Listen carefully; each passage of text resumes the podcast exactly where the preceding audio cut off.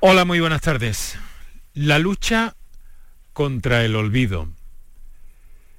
Día hoy del Alzheimer que afecta, según todas las estimaciones o de lo que se tiene constancia y registro, a más de 100.000 personas en Andalucía.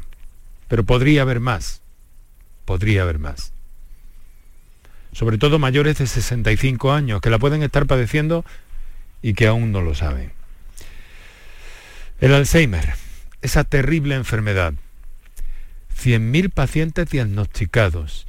Y les llamo la atención para que piensen de alguna forma detrás de esas 100.000 personas en nuestra tierra, cuántos cuidadores, familiares, amigos, cómo está de lamentablemente imbricada esta enfermedad en nuestras vidas y en nuestra sociedad contemporánea. Y de momento con unas expectativas que se refieren sobre todo a diagnosticar cuanto antes la enfermedad y que de esa forma se pueda ralentizar el avance de la misma en cada uno de los pacientes, en cada una de las pacientes.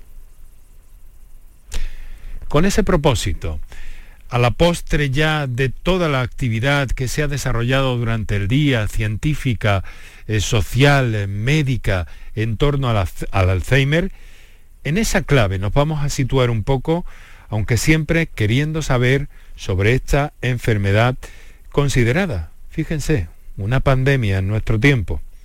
No es de esas que se contagian, es otro tipo de pandemia, pero que afecta en este momento, insisto, recuerden, a 100.000 personas en Andalucía. Muy buenas tardes y muchas gracias por estar a ese lado del aparato de radio.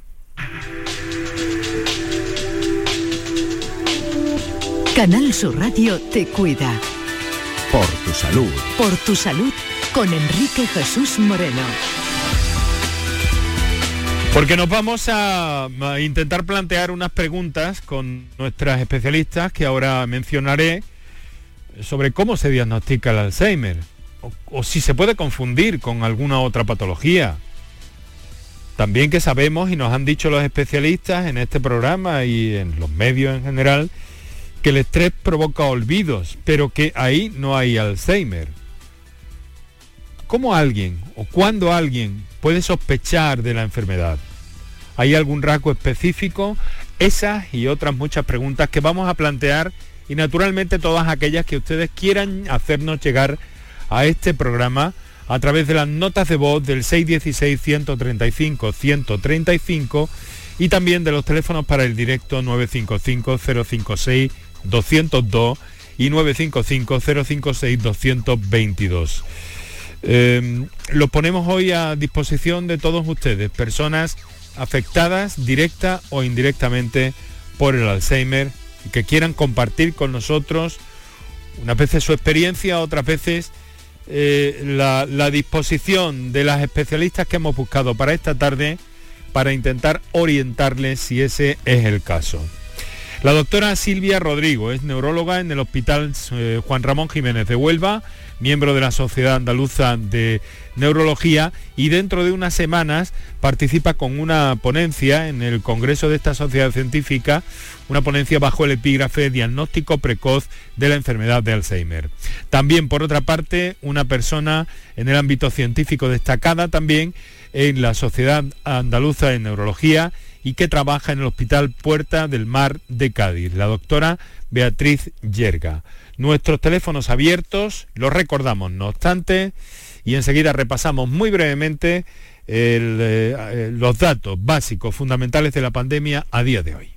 Para contactar con nosotros puedes hacerlo llamando al 95 50 56 202 y al 95 50 56 222 o enviarnos una nota de voz por WhatsApp al 616 135 135. Por tu salud en Canal Sur Radio. Bueno, pues vamos a ir muy rápidamente antes de que entremos en materia. Hoy Alzheimer, repasamos brevemente los datos fundamentales de la pandemia de día de hoy. La COVID en Andalucía sigue a la baja, se sitúa por debajo de los 70 casos por cada 100.000 habitantes y en tres provincias eh, los datos indican que la pandemia está controlada. Eh, las tres han bajado de la, de la cota perdón, eh, de 50 por cada 100.000 habitantes, el índice de incidencia que la OMS marca para considerar controlada la pandemia. Estamos hablando de Cádiz con 47, Córdoba con 44,3 y Jaén con 39,4 están en zona de control de COVID. La tasa de Andalucía ha bajado a 69 por 100.000. En las últimas horas tenemos que hablar de 292 eh, nuevos contagios registrados, 10 personas han perdido la vida por COVID y hay 476 que siguen hospitalizadas en Andalucía por coronavirus, 131 de ellas en las unidades de cuidados intensivos, por lo que la ocupación de camas eh, por pacientes COVID continúa a la baja.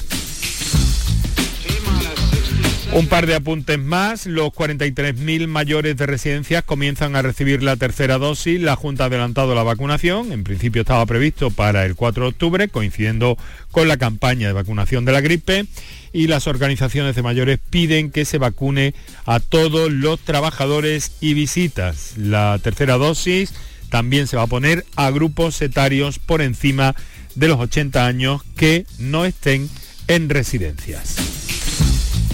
Y un apunte más en cuanto a ese deseo, anhelo de, inmunización global de la población. El SAS ha organizado esta semana nuevas jornadas de vacunación sin cita para continuar avanzando en la inmunización de la población y facilitar la administración tanto de primeras como de segundas dosis a las personas mayores de 12 años, así como a aquellas personas contagiadas por COVID-19 hace más de cuatro semanas y que hayan superado esa infección.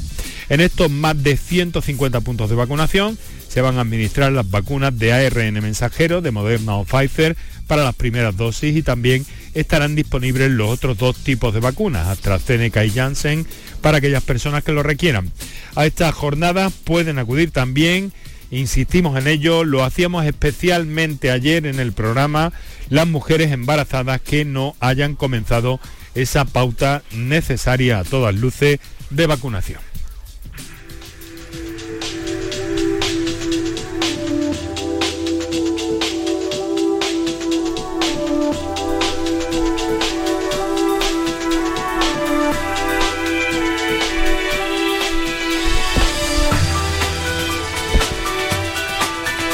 Bien, pues eh, estamos a las 6 de la tarde y 12 minutos en este momento. Estás escuchando por tu salud.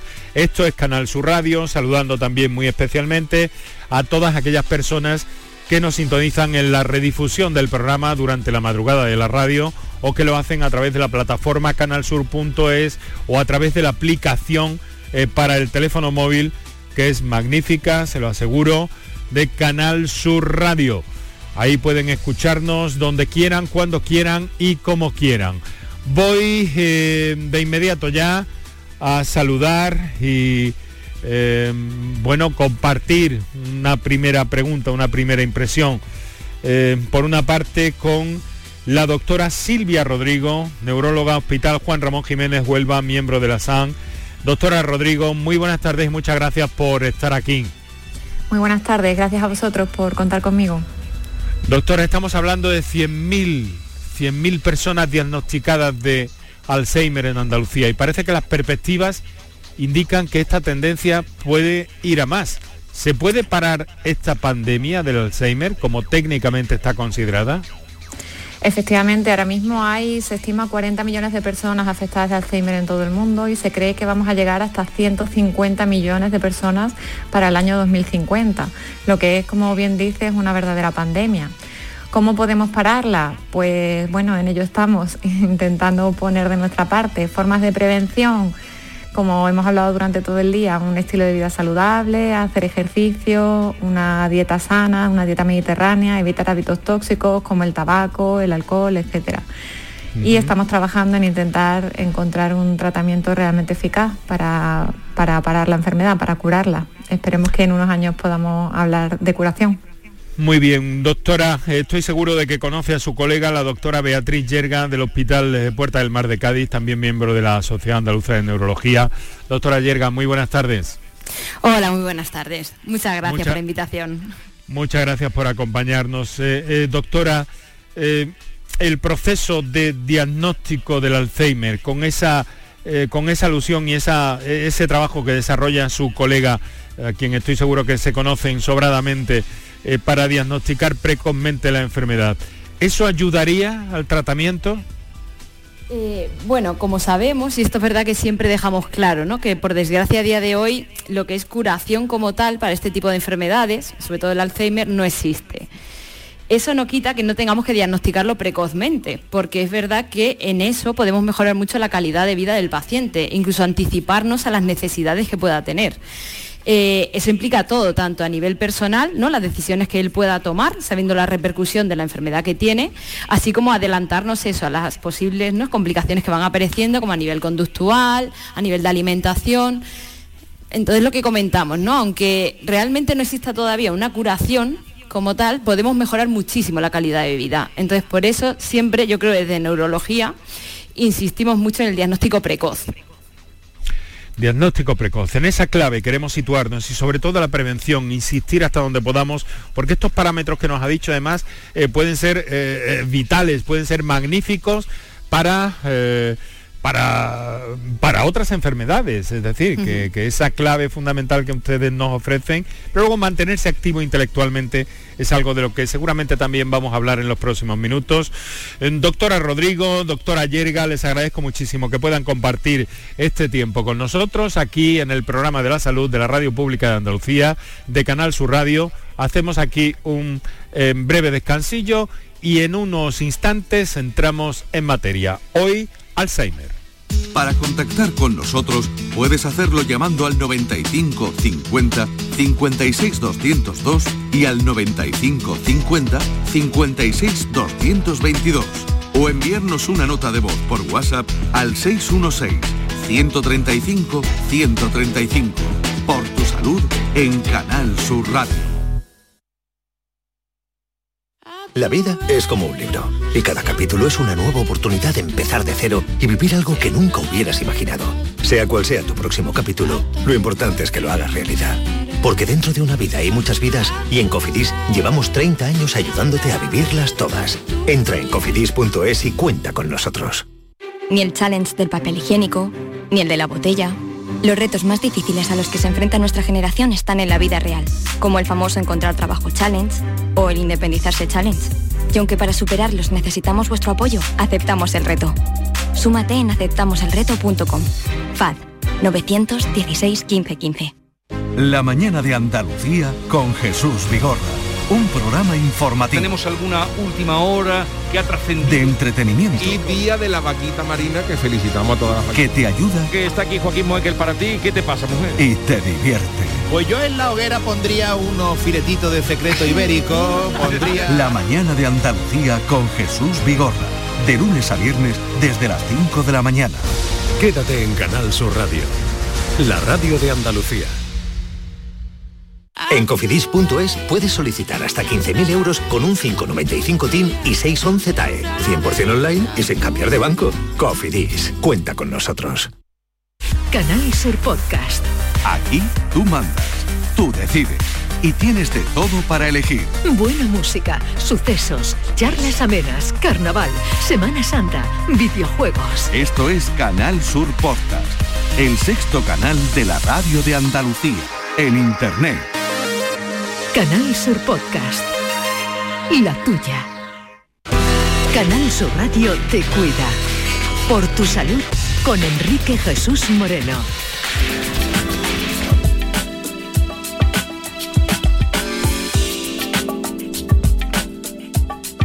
Pues aquí estamos como cada tarde situados a las 6 y 18 minutos con eh, la presencia que siempre eh, queremos agradecer de especialistas en el ámbito del Alzheimer, de la neurología, doctora Silvia Rodrigo del Hospital Juan Ramón Jiménez de Huelva, doctora Beatriz Yerga del Hospital Puerta del Mar de Cádiz. Tenemos muchos asuntos que consultarles y mucho que plantearles, pero eh, doctoras, les quiero advertir que en este programa damos todo el protagonismo y queremos eh, darle la prioridad también a la hora de saltar antena a personas que nos telefonean y vamos a empezar, si les parece por ahí, porque tenemos una comunicación en directo. Hoy muy especialmente, eh, pues bueno, con esa agilidad necesaria para el directo y algunos mensajes, notas de voz que tenemos ya acumulados. En primer término, saludo a Josefa, nos llama desde Córdoba. Josefa, buenas tardes. Hola, buenas tardes. ¿Qué tal? ¿Cómo está?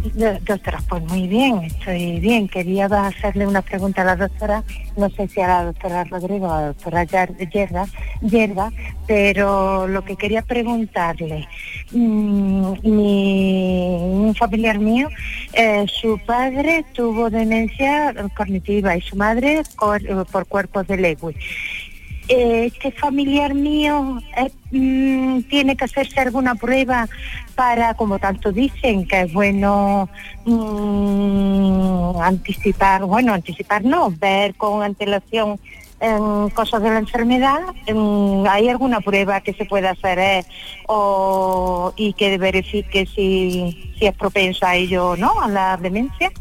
Muy bien, pues eh, Josefa, muchas gracias. No se retire un instante por si hay que aclarar algo, pero yo creo que lo ha planteado usted magníficamente. Eh, a ver, eh, doctora Rodrigo, por ejemplo, o doctora Yerga, ¿quién, ¿quién de las dos? Venga, doctora Yerga. Ah, buenas.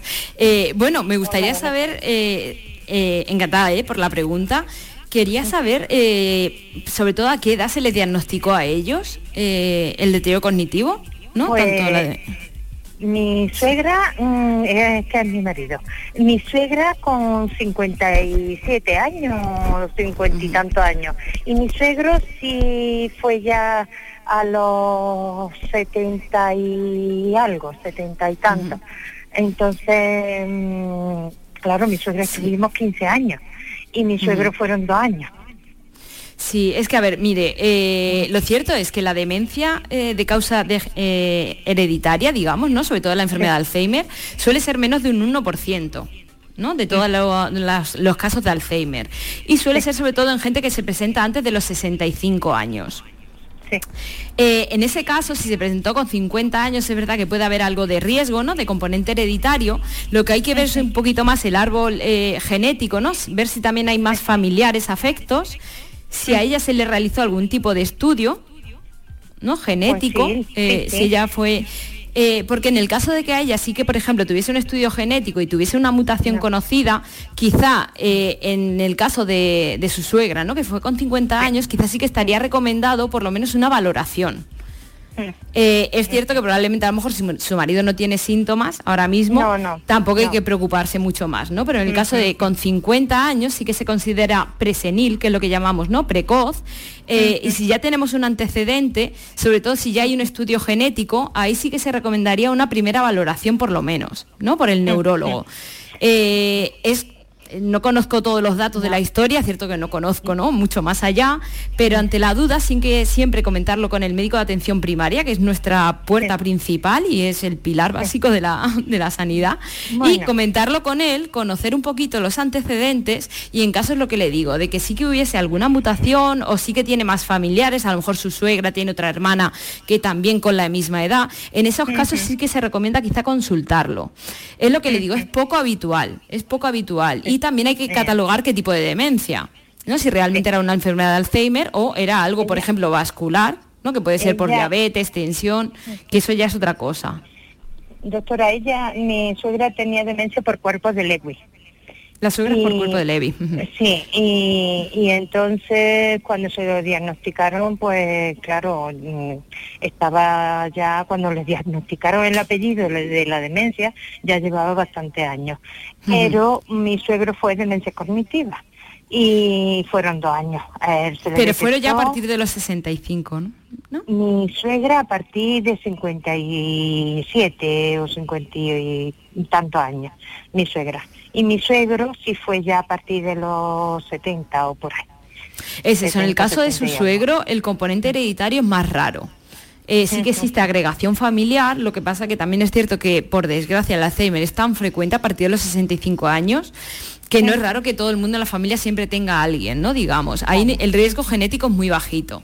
En el caso de la demencia por cuerpos de Levy, eh, no se conoce, igual que en el Alzheimer, ¿no? No se conoce muy bien la causa, pero ahí sí que parece que el riesgo genético es todavía menor. Eh, ahí un estudio genético como tal no es que estuviese indicado.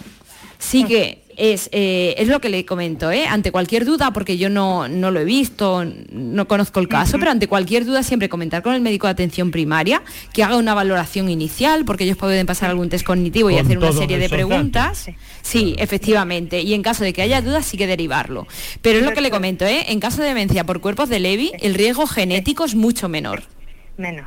Doctora, Sí, es que mm, yo, por ejemplo, en mi caso, mi, mi caso particular, es que, por ejemplo, eh, eh, el oftalmólogo me derivó a que la doctora de cabecera me mandase a la- un neurólogo, porque mi madre también tuvo demencia de Alzheimer, y, y me derivó el oftalmólogo a que me viera el neurólogo y eh, mi médico de cabecera no hace caso a ello. Dice que si yo me encuentro mm, como estoy y, y le digo los síntomas que tengo, dice que no, que, que no me deriva, que no tengo, que la analítica salen bien, que no me deriva. Es muy difícil, doctora. Es muy difícil que te manden al neurólogo. Es muy difícil. Y lo Eh, siento mucho sí. porque... Sí, a ver, que es complejo, ¿verdad? Que atención primaria está muy saturada, eso sí que es cierto. Eh, lo que pasa que en general, es lo que le comento, ¿eh? el riesgo de demencia hereditaria es muy bajito, salvo que sea antes de los 65 años. Si en su caso su madre o su familiar no más directo lo tuvo mayor, es muy raro que sea hereditario. Eh, por lo general ellos, el médico de atención primaria siempre hace una valoración inicial y si considera oportuno es cierto que deriva. Bueno, bueno, pues vamos a- todo, todo esa, toda esa documentación, Eh, Josefa, todos esos datos a su médico de atención primaria, los suyos, los de su marido, que a partir de esa documentación y de esos antecedentes, pues bueno, ellos tomarán las medidas eh, oportunas. Josefa, muchas gracias, un fuerte abrazo. Ya, doctora Yerga, gracias, buenas tardes. A usted, un saludo. Muchas gracias. Bueno, doctora Yerga ha hablado de, eh, mm, de todo esto, por lo que infiero, eh, doctora Rodrigo, que hombre, que hay algunos factores hereditarios predisponentes de un modo u otro, ¿no? Para el Alzheimer. ¿Es así? Efectivamente, como ha dicho mi compañera, eh, la herencia que decimos autosómica dominante, es decir, lo que en la calle entendemos como que porque lo ha tenido mi abuelo y mi padre yo lo voy a padecer, es inferior al 1%. Sí que es verdad que en ciertas familias hay una agregación, como ha dicho eh, mi compañera la doctora Yerga.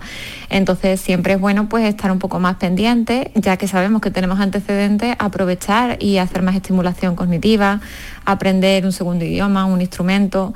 Mm, ¿Sabemos que tenemos más riesgo? Pues poner de nuestra parte para intentar evitar lo, lo más posible esta enfermedad en el Es futuro. lo que es lo que están empezando ustedes a llamar tratamientos no farmacológicos, ¿o me equivoco?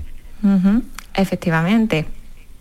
Eso sería O para sea, incrementar mantener- nuestra reserva cognitiva, que decimos. Ajá.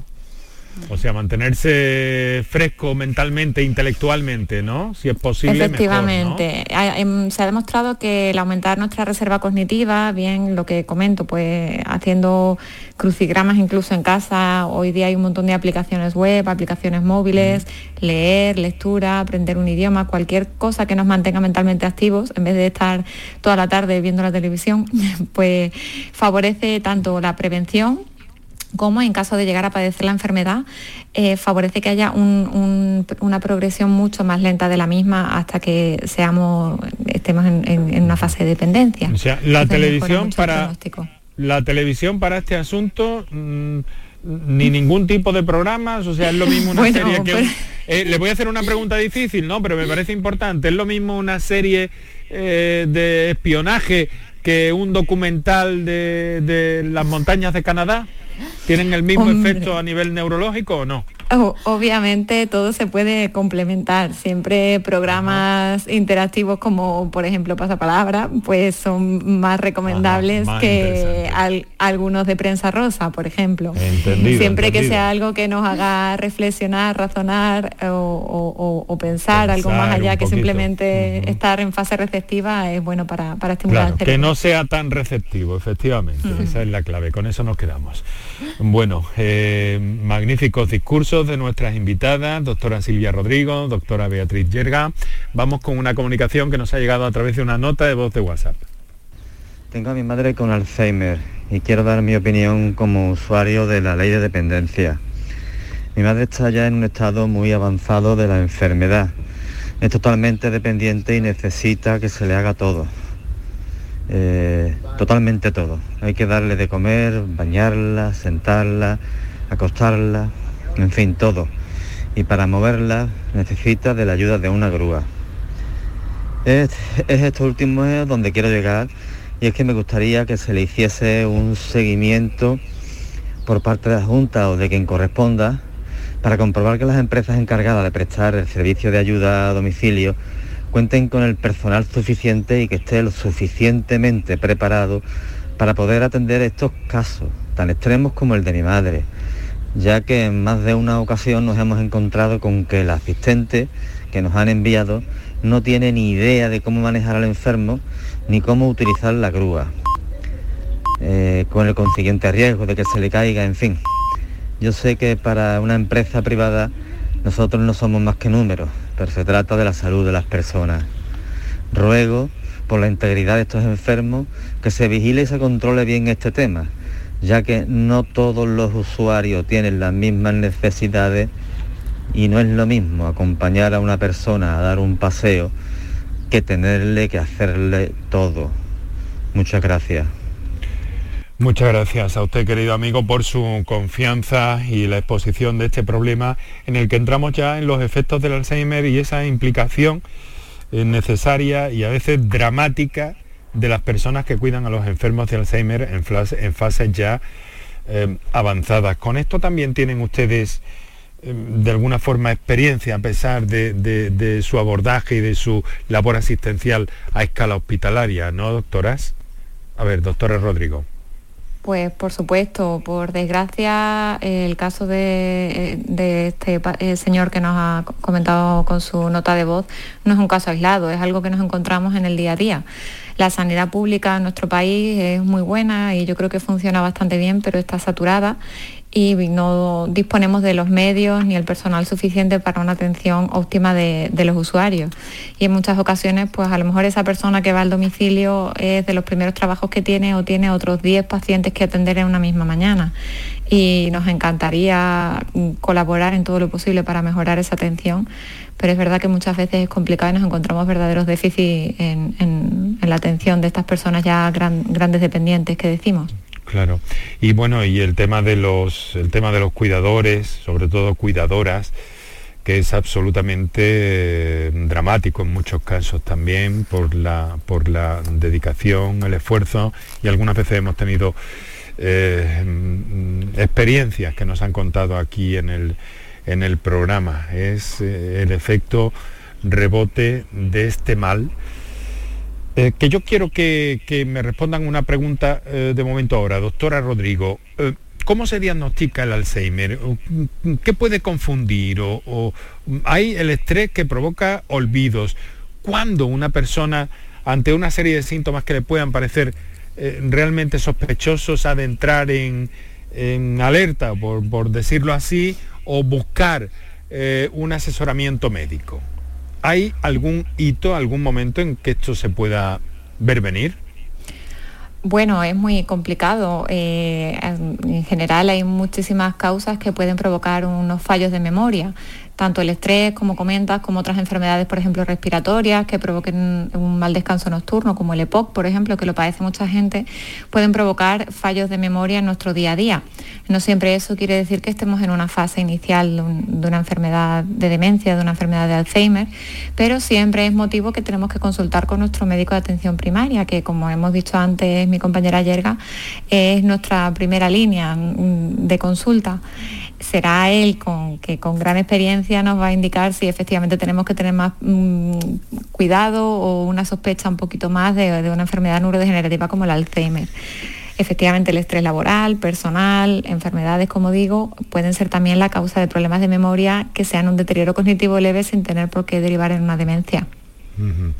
Eh, vamos a tener una comunicación que nos llega desde Roquetas, Almería. Juan de Dios, buenas tardes.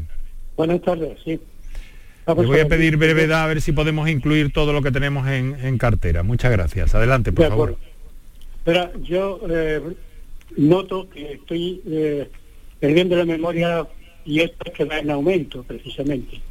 Eh, y una de las cosas que noto más es que se me olvidan el nombre de las cosas.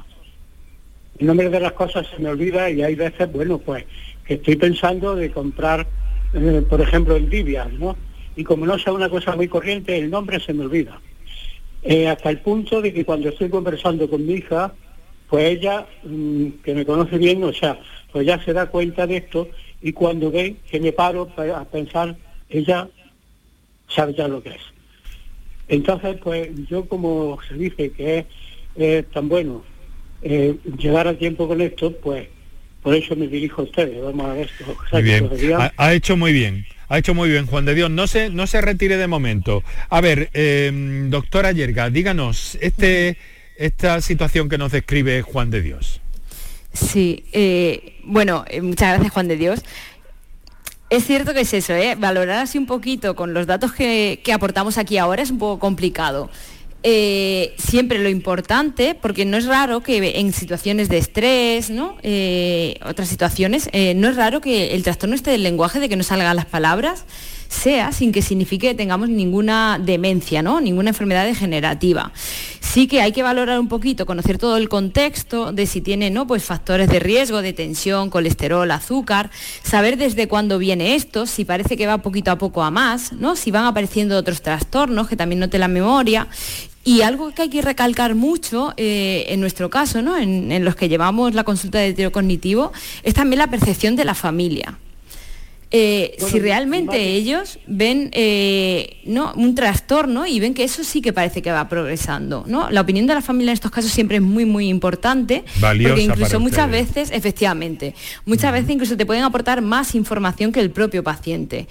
Eh, es lo que le digo, de con- desconozco todos los datos de él. eh, yo sí que es cierto que es eso, ¿eh? que si nota que va progresando, ¿no? que va notando una alteración cada vez un poquito más llamativa y la familia también lo nota, eh, recomendaría, eh, es lo que comentamos, ¿eh? siempre la puerta y la vía de acceso es el médico de atención primaria y hay que valorar muchísimas cosas, porque puede ser debido desde el estrés hasta fármacos ¿no? que estemos tomando o alguna alteración, como ha comentado mi compañera ya, pues renal, hepática, ¿no? del hígado. Es valorar bastantes cosillas. Eh, con estos datos que me aporta es complejo, ¿no? Siempre lo suyo es valorar al paciente en persona y con todos los datos. Eh, pero siempre muy importante lo que usted nota, la- eh, también lo que nota la familia, eso es muy muy importante en nuestras consultas. Y yo es lo que siempre digo, ante la más mínima, mínima duda se consulta, se consulta al médico de atención primaria. Eh, no hay Bueno, que- quedarse con la duda. Sí, es que como ha dicho esta señora que ha hablado anteriormente de Córdoba, es tan difícil porque, bueno, la sanidad ya no es lo que era, ¿eh? o sea, aquí hay un retraso, porque yo estoy esperando para operarme de cataratas y, y, bueno, llevo ya un- una cantidad de tiempo que ya ni me acuerdo desde cuando lo solicité. Entonces, claro, pues, bueno, llamaré al médico y le diré a ver si me puede, a ver si me puede mm, aconsejar algo, a ver cómo me ve y todo esto, será lo que haré. Sí, yo es lo que recomendaría, ¿eh? porque es cierto que es lo que le digo, el tener alguna alteración de alguna capacidad, sea de la memoria, el lenguaje, no implica que estemos en un Alzheimer ni en una demencia. Hay muchos factores que pueden influir, desde factores de déficit de vitaminas a fármacos, ¿no? que se nos han puesto por otro motivo y alteran. Ante la duda y sobre todo si la familia también ya va notando ¿no? estos trastornos, siempre Sí, es sí, comentarlo, siempre es comentarlo. Sí, mi hija sí lo ha notado, mi hija lo ha notado, porque claro, cuando me ve titubear me, me quedo pensando para recordar cómo se llama, eh, bueno, el ejemplo que he puesto antes, la envidia. Sí, la envidia. La envidia, pues, pues, como sea una palabra que no sea muy corriente, ya se me olvida. Bueno. Vamos a ver, un- me, me van a permitir un inciso. Juan de Dios ha dicho eh, nombres de cosas, ¿no? Por ejemplo, no nombres de personas. Nombres Otra de personas cuestión. también, también, pero También. claro, nombres de, Ah. Nombres de personas es que yo trato con poca gente porque, Sí. eh, bueno, no sé, o sea, soy, eh, no soy muy, soy muy solitario en una palabra, o sea, yo Ajá. lo que, lo que es el ejercicio y todo eso lo llevo bien, Eh, leer leo, no, no mucho, pero leo. Y, y sobre todo, claro, lo que hago es ver cosas de YouTube mm, donde creo que trabaja la, porque bueno, soy aficionado a la, a la naturopatía y entonces veo mucho de, de YouTube, de YouTube y, y- y eso sí que eh, Bueno, es lo único que le- yo trabajo. Le mantiene también- cierta tensión e inquietud en cualquier caso, que es lo interesante. Sí, sí, ¿no? sí, yo inquietud bueno, sí muy bien. sí.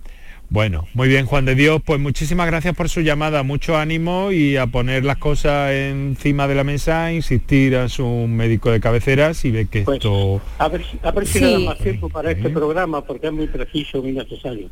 Sí, Bueno. recomendaría por hacer un apunte, como ha dicho mi compañera. Sí, por favor, hágalo, Rodrigo, doctora. Sí. es siempre eso, lo que llamamos la estimulación cognitiva, ¿eh? y es mantener el cerebro activo, hacer ejercicios, como ha comentado ya la compañera, desde eso, ¿no? Desde sopa de letras, incluso la lectura. La lectura es algo que mantiene muy vivo el cerebro. Eh, mantener el cerebro activo, aunque no es como un músculo que muchas veces se compara, pero es cierto que eso ayuda muchísimo. Y muchas veces Sí, incluso leer. mejora la situación.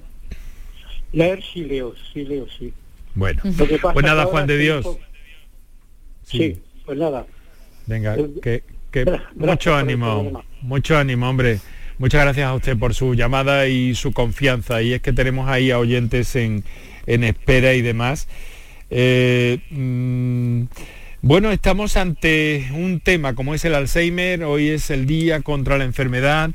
Hoy es eh, un día en el que estamos pensando no solo en esos 100.000 eh, ciudadanos en Andalucía diagnosticados de Alzheimer, también a todo su entorno sabemos la dureza, la crudeza que conlleva en algunos casos. Hemos tenido un oyente que nos ha hecho una descripción de una situación concreta eh, que es eh, lamentablemente eh, pero habitual también cuando nos entramos en esta materia, en la dependencia y demás, aunque no es exclusiva del Alzheimer, lógicamente, pero en fin, tomamos nota y, y somos desde este punto de vista, pero sensibles y por eso estamos aquí haciendo este programa a pesar de todo lo que se ha venido hablando durante la mañana, pues hoy un programa como este no podía dedicar eh, el, el programa a otra cosa.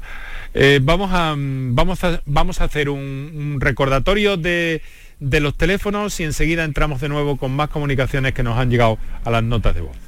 Para contactar con nosotros puedes hacerlo llamando al 95 50 56 202 y al 95 50 56 222 o enviarnos una nota de voz por WhatsApp al 616 135 135.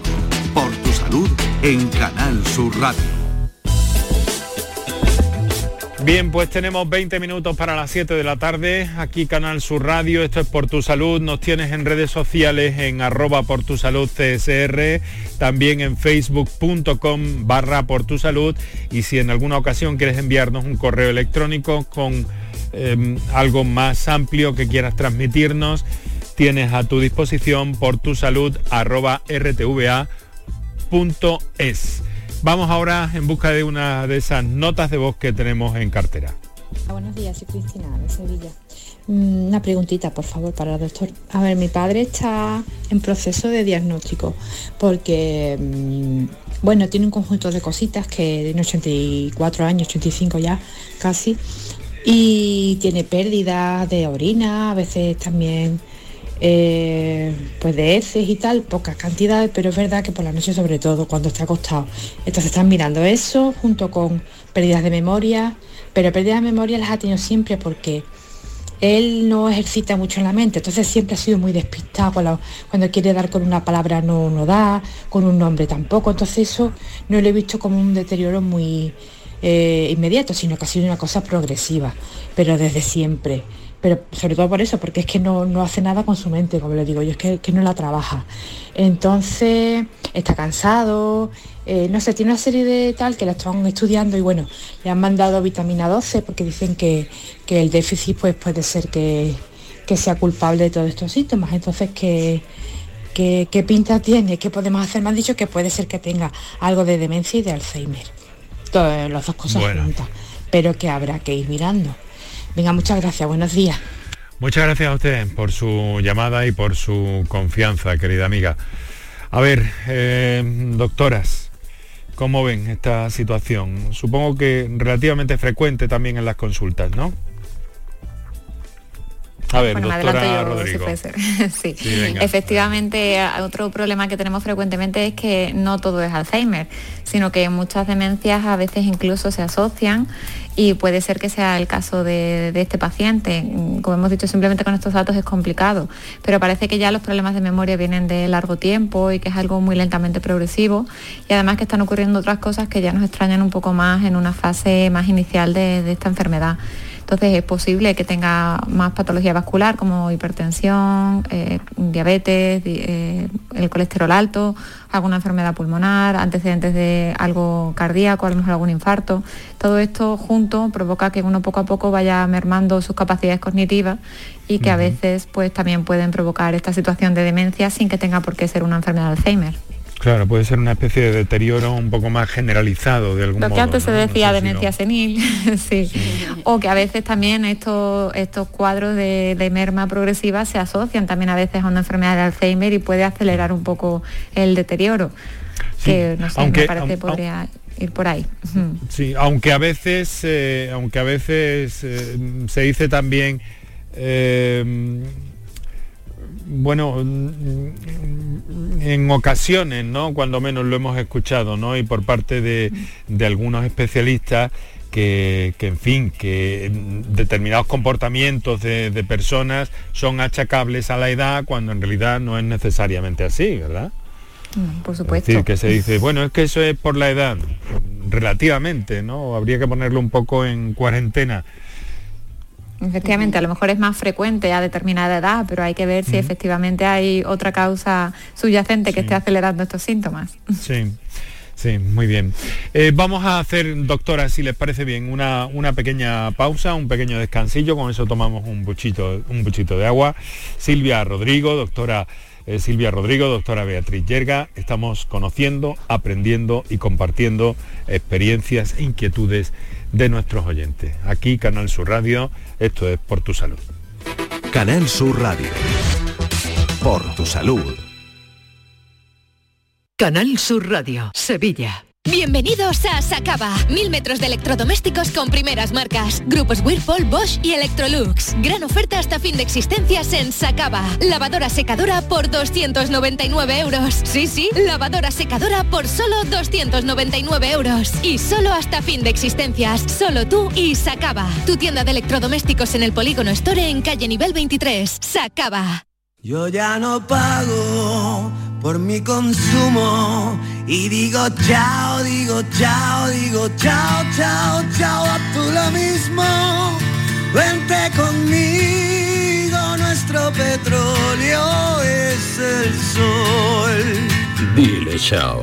Bienvenido al autoconsumo. Dimarsa.es Flamenco viene del sur en el Teatro Central. El día 25, Farruquito nos deleitará con su espectáculo íntimo. Y en la sala B, el quejío electrónico de Isabel Dodiego, con De Pueblo, traza una nueva mirada sobre el folclore andaluz. Información y venta en teatrocentral.es. Agencia Andaluza de Instituciones Culturales. Junta de Andalucía.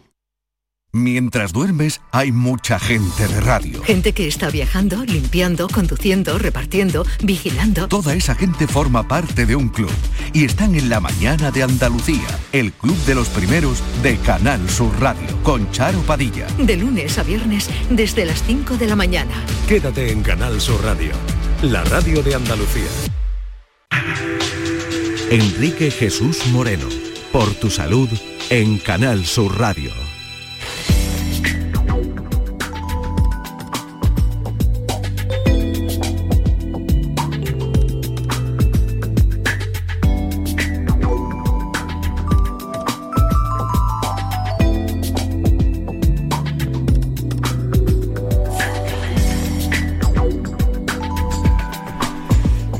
Pues aquí estamos. y muchas gracias por seguir con nosotros. Estamos hoy en clave Alzheimer, Día Mundial de esta enfermedad. en el que hemos querido rodearnos de magníficas profesionales, como están ustedes pudiendo comprobar, la doctora Silvia Rodrigo, la doctora Beatriz Yerga, neurólogas ambas de la Sociedad Andaluza de Neurología, la primera en el Hospital Juan Ramón Jiménez, la segunda en el Hospital Puerta del Mar de Cádiz. Y eh, pues bueno, repasando muchas de las inquietudes de nuestros oyentes. Eh, para ahora eh, eh, tenemos eh, una llamada. Una llamada tenemos, una llamada o un WhatsApp. Bueno, adelante. Hola, buenas tardes. Buenas tardes, Concepción. Ah, buenas tardes. ¿Qué tal? ¿Cómo está? Pues bien, gracias. Mire, yo quisiera hacerle a la doctora una pregunta. Yo que mi hermana murió de Alzheimer, mm, le dio con 50 años. Y a los dos años de tener Alzheimer ya ni hablaba nada, todo mm, como si fuera un vegetal. Y tuvo 15 años. Y entonces yo el miedo que tengo es que algunas veces quiero hablar una cosa y me sale otra. Y se me olvidan las cosas mucho. Yo tengo 63 años, cumplí ahora. También otro hermano, un poco mayor que ella, también ha muerto de la ELA. No sé si esas enfermedades tienen relación una con otra, pero la verdad que algunas veces cuando quiero hablar una cosa y me sale otras palabras, no sé por qué será eso. Si tienen alguna explicación o... Bueno, vamos a ver, no se retire. Eh, doctora Yerga. Sí. Buenas, eh, muchas gracias eh, por la pregunta también. Eh, es como comentábamos, ¿eh? es cierto que trastornos del lenguaje, eh, sobre todo eso, ¿no? dificultad para, para, decir los nombres, muchas veces se pueden asociar simplemente a situaciones de estrés, incluso en ocasiones se asocia a gente joven. No, no es raro que nos consulten gente de 30 años porque no me salen las palabras.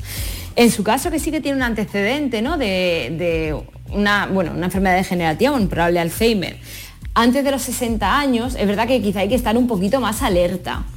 Eh, yo lo que siempre recomiendo es eso, ¿eh? la probabilidad de un Alzheimer genético es bajita, es bajita. Entonces no hay que darle más preocupación de la necesaria. Sí que es cierto que si usted ve, ¿no? Porque esto es como le comento, ¿no? Y es lo que siempre decimos, que yo siento repetirme, pero es verdad que hay que valorar un poquito todo el contexto, ¿no? Enfermedades que tenga, fármacos que tome, porque incluso hay muchas veces que por los propios fármacos tenemos otras alteraciones y no tenemos ninguna enfermedad como tal, sino que es un efecto secundario. Yo sí que recomiendo siempre, y es lo que comento, siento repetirme, ¿eh? pero ante la duda, incluso si sobre todo la familia ya va notando, ¿no? Que hay algún déficit y que poquito a poco va más, que quizás se va notando más, que nos afecta en otras áreas, ante la más mínima duda siempre comentarlo con el médico de atención primaria. Volvemos a lo mismo porque eh, en nuestro sistema y es verdad que eh, atención primaria es lo que mantiene el sistema nacional ¿no? de salud y es la puerta de acceso al resto de, especialistas que estamos en, en otros territorios. ¿no? Yo ante la más mínima duda es siempre comentarlo, el médico de familia puede pasar un test, puede valorar los fármacos que usted toma, las enfermedades que tiene, incluso los antecedentes familiares y en caso de duda eh, ellos ya derivan a neurología. Muchas veces es, lo que hablamos, ¿no? Por desgracia, salvo algunas mutaciones genéticas que son poco frecuentes, el resto, eh, ¿no? la mayoría de la enfermedad de Alzheimer no sabemos por qué se produce y se cree que son por distintas causas. ¿no? O sea, un diagnóstico concreto, concreto es muy difícil darlo. Pero ante la duda de que haya algún trastorno de pues eso, del lenguaje, la memoria, con una especie familiar en alguien joven, Siempre lo prioritario comentar con el médico de familia, valorar si puede haber fármacos que afecten, alteraciones pues en el riñón, en el tiroides, ¿no? Que siempre ellos hacen una evaluación y ellos ya considerarán si, si se ve algo, algo patológico derivar a nuestras consultas. Claro, doctora, y eso es disponible desde la atención primaria, me está diciendo, ¿no? Si no he entendido mal en su explicación. Sí, a día de hoy, y es cierto, ¿eh? que muchas veces no, no, lo tenemos tan en cuenta, pero el buque insignia de, de la medicina en nuestro sistema es atención primaria. Eh, a través de ellos es como se accede al resto de especialidades, ¿no? Porque ellos también son especialistas, se accede al resto. Entonces, siempre acudir a tu médico de atención primaria, por desgracia ellos tienen mucha sobrecarga y es verdad que a lo mejor no te pueden dedicar mucho tiempo, pero si tú acudes, le, acudes, eh, le comentas los síntomas y la familia ¿no? colabora eh, y, ¿no? y corrobora efectivamente de que hay alguna alteración importante, de que hay algo que no cuadra, de que ella previamente no era así, ¿no? porque sobre todo es comparar con lo previo, eh, de que ya está limitando en algunas alteraciones, ¿no? De que ya pues a lo mejor a nivel social se retrae. Eh, no es capaz de a lo mejor de hacer actividades que ya planificaba previamente. Ante todo eso, eso siempre comentarlo con el médico de atención primaria y él Vale. será el que deriva a neurología. Pues ahí lo tiene, Concepción. Muchísimas gracias por su confianza y ánimo. Muchas gracias a ustedes, ¿eh, doctora. Muchas gracias. Muchas gracias. Un Buenas saludo, tardes. Concepción. Muy buenas tardes. Bueno, desde luego, ¿cómo es este universo eh, de complejo, de complicado, com- como la medicina en sí misma, que tampoco que es un- una ecuación tan complicada y que, eh, claro, la medicina no son, eh, no es la tabla de multiplicar, ¿no? Sí. Pero claro, estamos viendo pues todas estas inquietudes que surgen entre nuestros oyentes y que yo por recapitular un poco, porque estamos a punto de terminar, no sé si vamos a poder escuchar algún WhatsApp más, vamos a intentarlo, pero claro, eh, eh, mm, la, mejor forma de prevenir el Alzheimer, eh, para lanzar un poco ese mensaje, mm, doctora Rodrigo, ¿cuál sería? Hemos hablado de alimentación, de vida saludable, de una, mm, una mente intelectualmente inquieta de alguna forma, ¿no? Y socialmente probablemente también, ¿no? Márquenos una, una pequeña pauta, si es tan amable. Por supuesto, la parte social en nuestra vida es algo muy importante. De hecho, a veces los pacientes, los primeros síntomas, un paciente con una enfermedad de Alzheimer muy in- inicial, a veces lo que nos cuentan es una apatía, una desgana, que no, no les apetece salir a la calle. Y eso al revés, sino que empeoraría los síntomas. Así que efectivamente una buena prevención sería tener una vida socialmente activa e intelectualmente activa igualmente, hacer ejercicio de estimulación cognitiva, programas, eh, aplicaciones. Hoy día, hay, como he dicho antes, hay un montón de aplicaciones en Internet o cuadernillos que podemos comprar en cualquier librería para hacer ejercicios de, de estimulación cognitiva, aprender un idioma, tocar un instrumento, leer un libro. Hay un montón de cosas que podemos hacer simplemente una hora Quiero- al día que pueden mejorar nuestro, nuestro futuro. Quiero aprovechar para recordar a nuestros oyentes, sugerir quizá que hay una página web eh, de Andalucía eh, que, que está magníficamente diseñada, que estoy seguro de que ustedes conocen, alzheimerandalucía.es, donde pueden encontrar información muy importante y, y, en fin, ideas y sugerencias y claves fundamentales eh, para, para la enfermedad, tanto una vez que se ha diagnosticado como para en lo posible la prevención. Bueno, escuchamos, escuchamos un WhatsApp más, va a ser el último eh, que oigamos en el día de hoy. Adelante. Hola, buenas tardes. Soy Rafa de Córdoba. Mi padre tiene Alzheimer.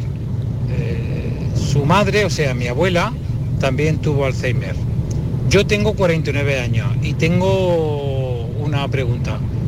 ¿A- a- ¿Hay alguna forma de saber si eres más propenso o menos a contraer esta, no sé si llamarlo enfermedad, a contraer este mal? Gracias. Vale. Muy bien, pues muchas gracias. Bueno, es un poco insistir casi sobre lo mismo, pero con alguna eh, peculiaridad me da la impresión. A ver, el turno ahora para la doctora Yerga, si es tan amable. Sí, eh, es una inquietud habitual, ¿eh? Eh, no es raro que, que nos vengan los familiares, los hijos, sobre todo de pacientes con enfermedad de Alzheimer, preguntando eso, ¿no? ¿Qué riesgo tengo yo?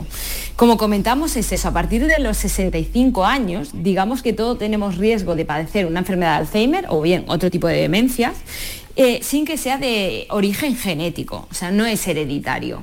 Antes de los 65 años sí que es cuando hay que planteárselo.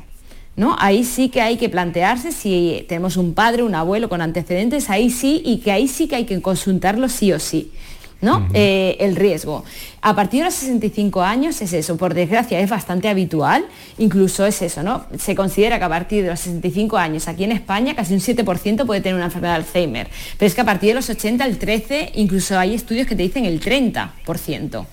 Entonces ahí, aunque sí que se considera, se considera ¿no? lo que llamamos agregación familiar, que eso lo que implica es que no es un gen, como comentaba Silvia, ¿no? de que sea algo autosómico dominante, o sea, de que sí o sí lo vas a tener tú, sí que puede haber una serie de genes que te, te puedan predisponer.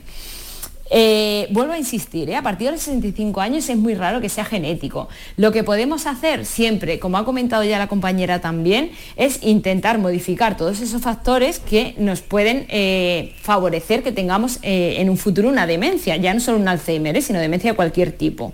Como comentaba ella, a nivel intelectual, muy, muy importante. Eso sí que se sabe. Tenemos segundos, doctora.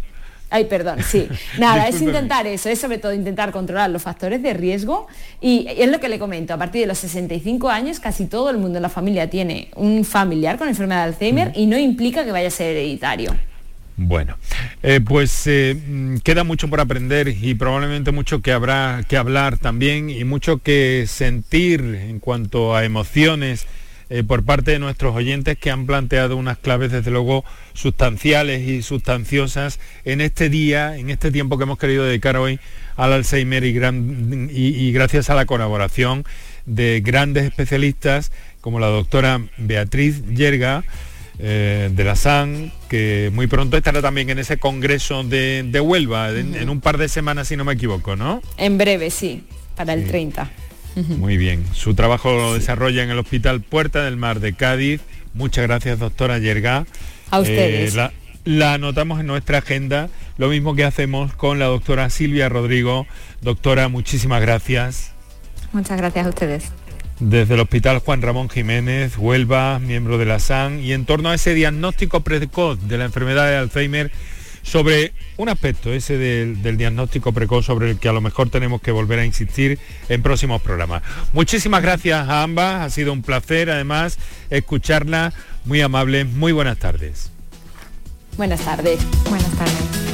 Vamos ahora en busca de las noticias, el Mirador de Andalucía, con los saludos de Canterla, Franco y Moreno.